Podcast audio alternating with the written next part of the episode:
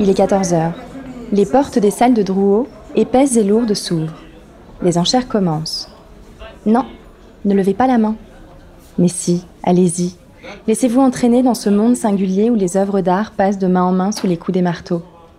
Vous l'entendez Voyage dans le temps et dans l'art. Je suis Adélaïde et je vous emmène dans l'univers feutré des enchères.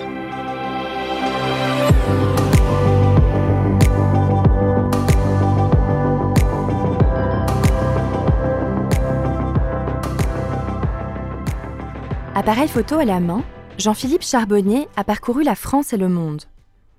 Photographe reporter salarié dans les années 1950-1960 par la prestigieuse revue Réalité, il rapporte de ses multiples voyages des témoignages de la vie, dans les lointains, avant que la télévision ne prenne le relais. Il fixe sur la pellicule le regard des gens qu'il rencontre, celui que ceux-ci portent sur lui, tout simplement.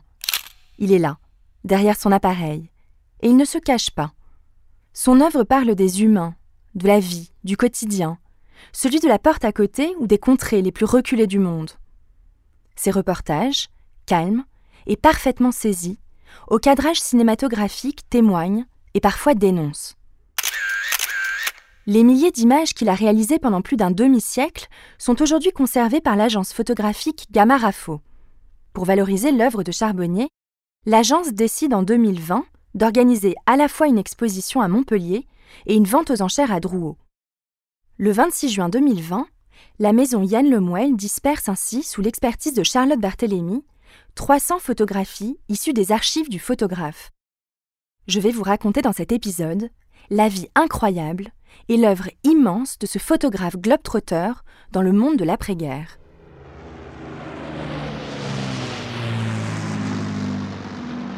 Pour préparer cet épisode, j'ai rencontré Michel Kempf, photographe, et surtout ami proche de Jean-Philippe Charbonnier, pour qu'il me parle de l'homme qu'il était.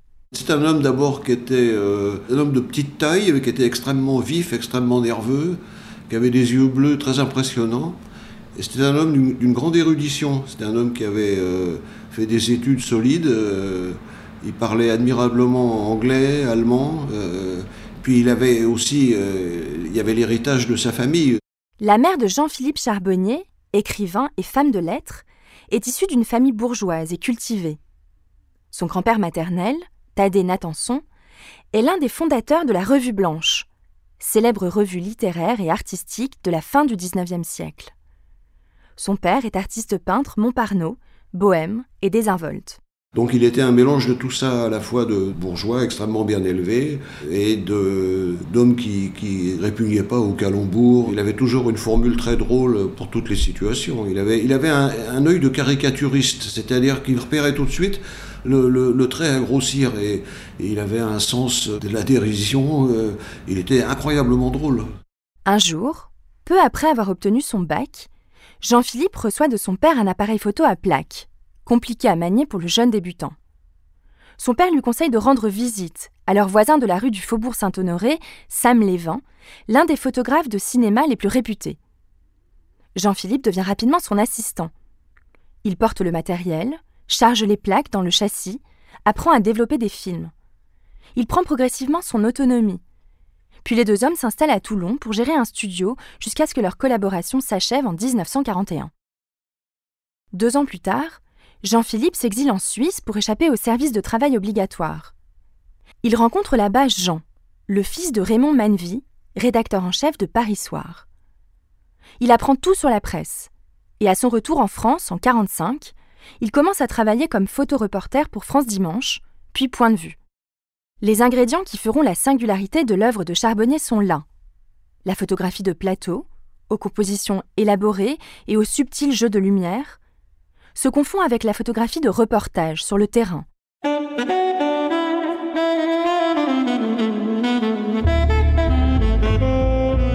En 1950, un tournant majeur dans la carrière du reporter s'amorce. Il est embauché par la revue Réalité, l'un des mensuels les plus lus en France dans les années 1950-1960. Michel Guérin, co-auteur du catalogue de l'exposition Réalité, un mensuel français illustré, organisé à la Maison européenne de la photographie en 2008, et rédacteur en chef culture au journal Le Monde, nous présente la revue. Réalité, donc, c'est la grande revue haut de gamme, chère, sur euh, la France et le monde des Trente Glorieuses. Donc, ça court de l'immédiate après-guerre, hein, 46, et ça meurt dans l'après-mai 68. Donc, c'était quand même aussi une revue très pro-démocratie, très libérale, mais très antiraciste. Euh, qui ne regardait pas l'étranger euh, comme avec un œil exotique, euh, mais qui pouvait aussi s'intéresser à la mode, qui s'intéressait à, la culture et parfois la plus novatrice. Hein. Mais alors ça pouvait aussi s'intéresser à faire découvrir comment vivaient les gens très loin, mais aussi comment vivait votre voisine comment vivait votre fille. C'est un sujet de fond chaque fois parce que ce sont aussi, je sais pas, il doit y avoir 6, 8, 10 pages. Euh, c'est très long à lire. Il fallait euh, plusieurs journées. Hein. Euh, c'était, c'est presque un livre illustré de l'actualité. C'est ça qui fait qu'ils étaient à part. Les plus grands photographes de l'époque collaborent avec la revue. Édouard Bouba, Irving Penn, Henri Cartier-Bresson, pour ne citer que. Les photographes de réalité, souvent, étaient salariés. Autre singularité du journal. Ils avaient quand même un énorme avantage, c'était une période d'euphorie incroyable au niveau de la presse. L'argent coulait à flot ça marchait bien. Vous savez, quand vous êtes salarié, plutôt bien payé, vous voyagez euh, sur la terre entière, vous revenez avec plein d'images et euh, vous avez vu des choses merveilleuses, votre journal gagne de l'argent, mais ça entraîne aussi un, côté négatif, euh, c'est que votre travail appartient au journal. Des Inuits en Alaska, aux Touaregs du Mali, des moines birmans, aux écoliers vietnamiens, de la Chine de Mao à la guerre d'Algérie, Charbonnier sillonne pendant plus de 20 ans pour réalité les quatre coins du monde, à une époque où ni la télévision, ni le tourisme de masse n'existent. Tout est à découvrir, et c'est bien la mission que se fixe la revue. Le photographe pouvait partir quelques jours ou plusieurs mois, seul ou accompagné d'un journaliste. Par exemple, en 1955, euh, ils ont fait un numéro spécial de réalité, uniquement avec ses photos, il a fait le tour du monde. Et là, il est parti un an. Ça a dû être une vie très stressante. Euh, déjà, la photo, c'est anxiogène, parce qu'à l'époque de l'argentique, tant qu'on n'avait pas le résultat, on ne on savait pas ce qu'on allait faire. Et le fait de se retrouver seul dans des pays où, quelquefois, même, il il s'est retrouvé dans les pays de l'Est, il s'est retrouvé en prison. Enfin bon, euh, souvent, euh, les films étaient expédiés par la valise diplomatique à Paris parce qu'ils auraient risqué d'être confisqués. Il y a un point essentiel dans la photographie de Charbonnier, c'est le contact, le lien qu'il crée, l'espace d'une seconde, avec les personnes qu'il photographie.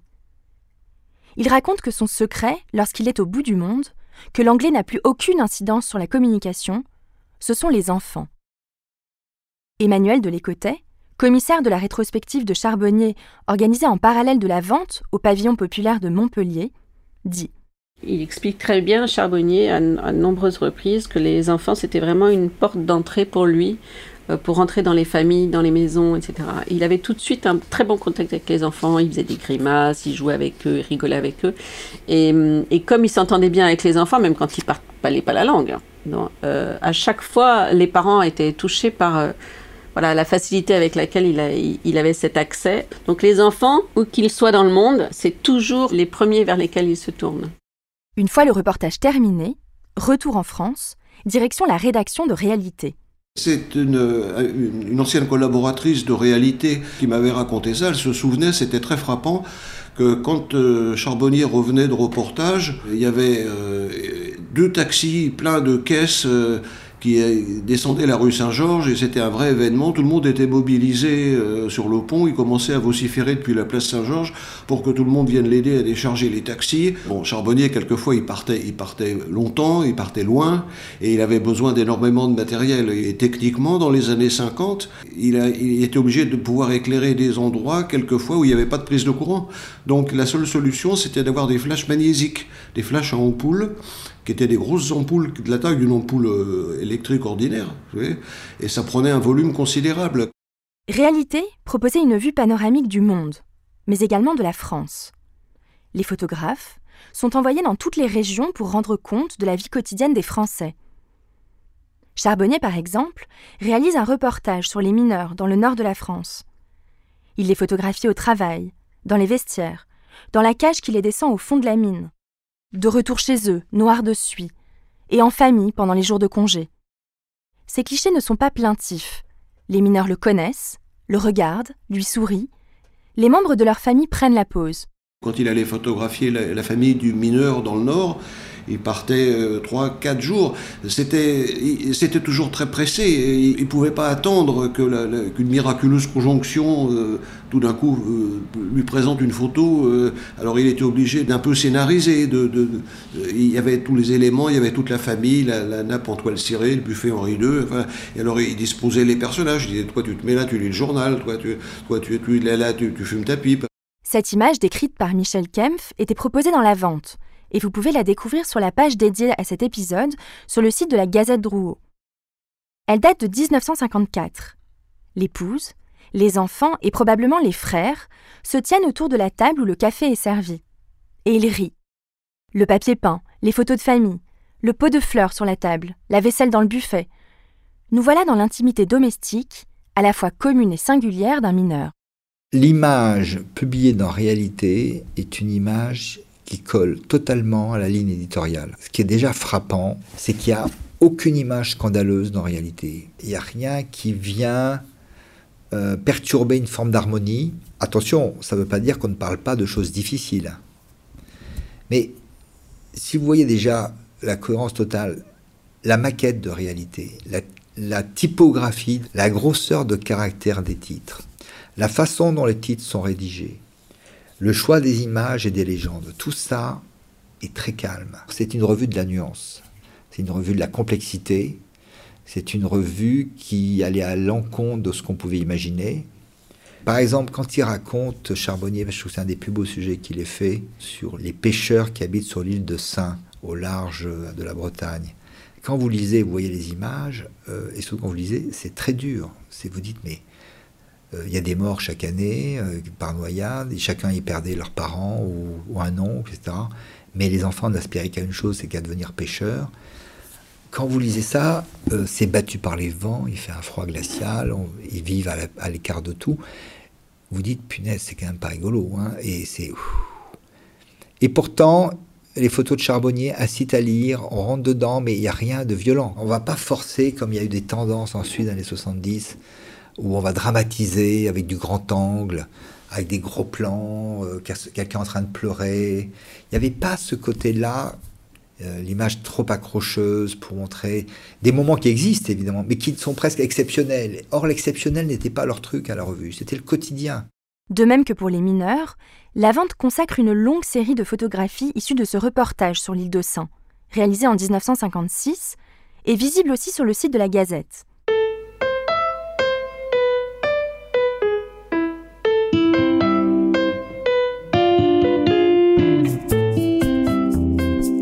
Dans l'art en général, on aime bien classifier les artistes dans des mouvements. En ce qui concerne Charbonnier, la question qui se pose est de savoir s'il appartient ou non aux photographes humanistes de l'après-guerre.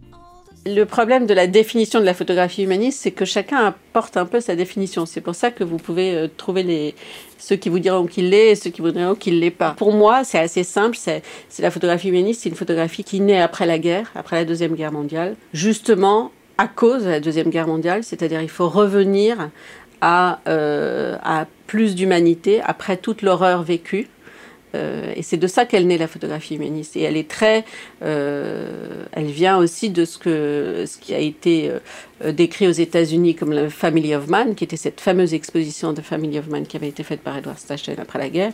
Et tout le monde disait ça dégouline de bons sentiments. Oui, c'est vrai, ça dégoulinait de bons sentiments, mais c'était ça aussi dont on avait besoin à l'époque. Voilà. Donc cette photographie humaniste, c'est tout ce qui s'est fait après la guerre et qui se centre sur l'homme et une espèce de renaissance un peu une recherche de quelque chose de, plus humain et de plus doux. Voilà, tout simplement. Donc pour moi, Charbonnier est complètement dedans. Mais Charbonnier n'est pas appelé par Station à participer à l'exposition The Family of Man, organisée au Musée d'art moderne de New York en 1955 et fondatrice de ce qui a été appelé la photographie humaniste. Ces photos étaient-elles trop associées à la revue qui le salariait? Écoutons à nouveau Emmanuel de Lécotet, qui revient sur la préparation de l'exposition de Montpellier lorsqu'elle découvre les archives du photographe. Ce dont je me suis rendu compte que j'avais pas réalisé jusque-là, c'est qu'en fait Charbonnier est resté méconnu. Pourquoi? Parce qu'il a été salarié par un seul magazine pendant toute sa carrière quasiment. Et le fait d'avoir été salarié chez Réalité et de n'avoir travaillé que pour Réalité pendant quasiment 20 ans. Il n'a pas réussi à se faire connaître à l'extérieur. Les autres étaient chez Magnum, ils étaient libres d'une certaine façon, et le fait d'être libre leur a permis de publier partout. La revue Réalité connaît ses heures les plus fastes dans les années 1950 et 1960. Puis, dans les années 70, progressivement, elle décroît jusqu'à sa disparition en 1978. C'est très très compliqué. Avec la télévision qui n'arrête pas de gagner, de gagner, de gagner, que le monde se rétrécit, que les gens commencent à voyager, et que donc vous faire découvrir des peuples lointains, euh, quand tout le monde finit par les connaître, et tout s'effondre. Paris Match, euh, Life, Look aux États-Unis, Picture Post en Angleterre, euh, et Réalité pour les mensuels, tout se casse la gueule. En plus, c'est pas simple de raconter l'actualité en mensuel quand le monde s'est accéléré avec les technologies. Tout ça confondu fait que voilà, ça, s'est arrêté. Mais bon, tous les journaux s'arrêtent, hein. enfin beaucoup s'arrêtent. Charbonnier quitte la revue en 1974, après avoir réalisé pour elle des centaines de reportages, fait plusieurs fois le tour de la planète et rempli à lui tout seul trois numéros spéciaux. Il se consacre dès lors à un travail d'auteur, en fait, il y a une vraie charnière au moment où il, quitte Réalité. D'abord, il voyage plus, il se concentre sur Paris, et même plutôt à pied autour de chez lui. D'ailleurs, il le dit lui-même, il dit euh, on m'a trop demandé de rapporter des photos, des images exotiques euh, de l'ailleurs, euh, et en fait, l'exotique est au coin de ma rue. Finalement, il y a pas, c'est toujours le même œil. Euh, entre euh, le début des années 60 et, les débuts des années 80. Mais euh, il y a peut-être plus de liberté, plus de cynisme, moi je dirais, surtout.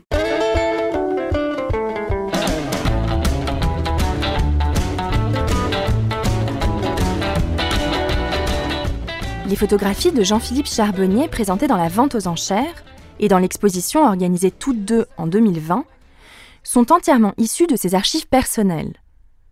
À sa mort en 2004, les boîtes contenant des milliers de tirages sont transférées de son appartement aux locaux de l'agence Gamma Rafo. Pendant 15 ans, elles ne bougent pas et sont peu ouvertes jusqu'à ce que Charlotte Barthélemy et Emmanuel de Lécotet se plongent dedans. Les deux femmes sélectionnent indépendamment les images qui constitueront une rétrospective et une vente aux enchères. Les deux ensembles se distinguent, ne répondant pas au même objectif. Emmanuel de Lécotet revient sur la sélection des 300 tirages exposés à Montpellier. Ça a été euh, très long et très fastidieux.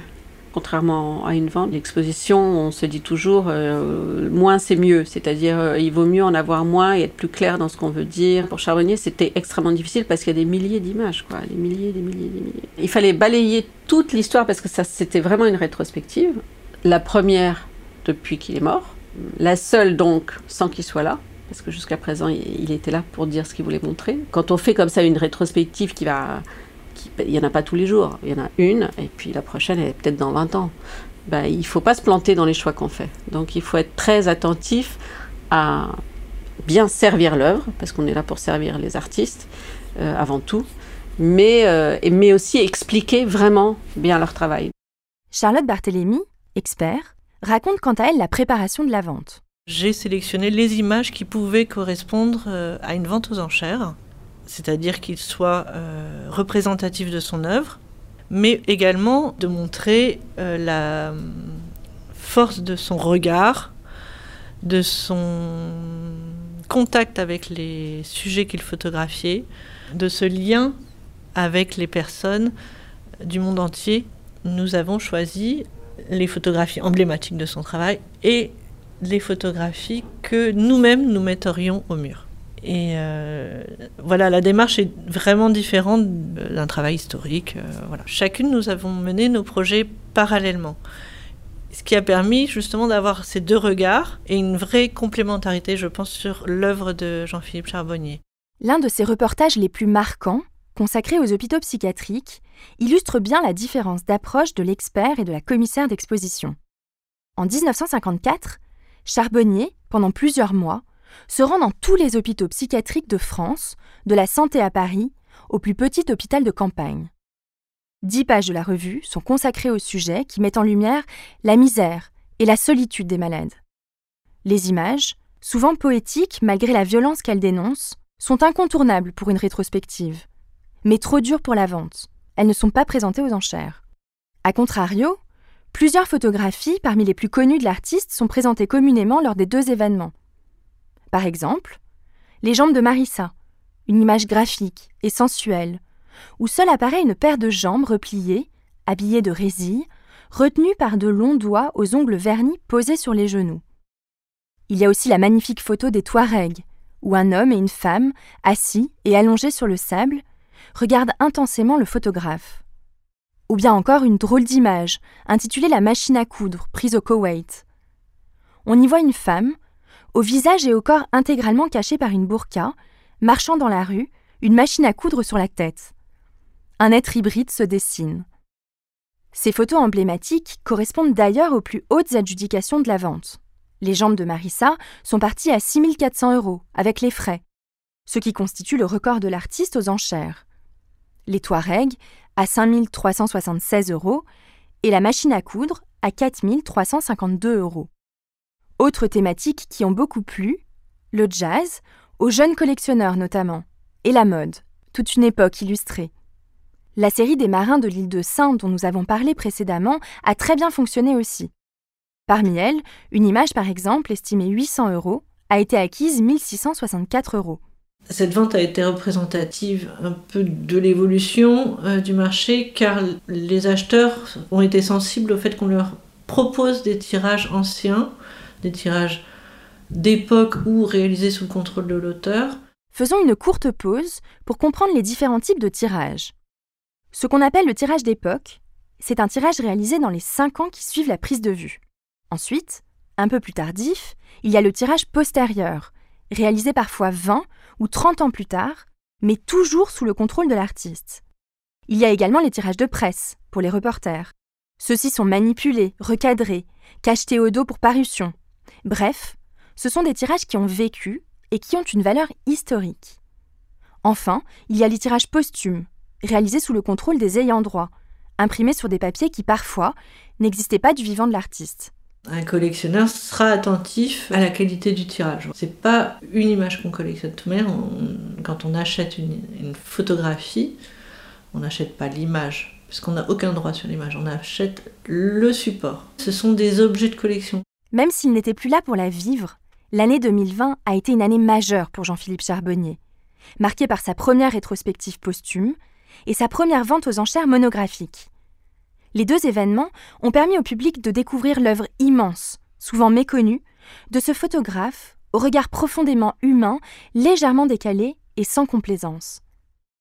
Vous trouverez sur le site gazette-drouot.com, rubrique Marché de l'art podcast, plusieurs photographies dont je vous parle dans cet épisode. Si cet épisode vous a plu, n'hésitez pas à laisser un avis positif sur votre plateforme d'écoute. Et si vous êtes encore plus curieux, à pousser les portes de Drouot qui est ouvert à tous. Ce podcast vous est proposé par la Gazette Drouot.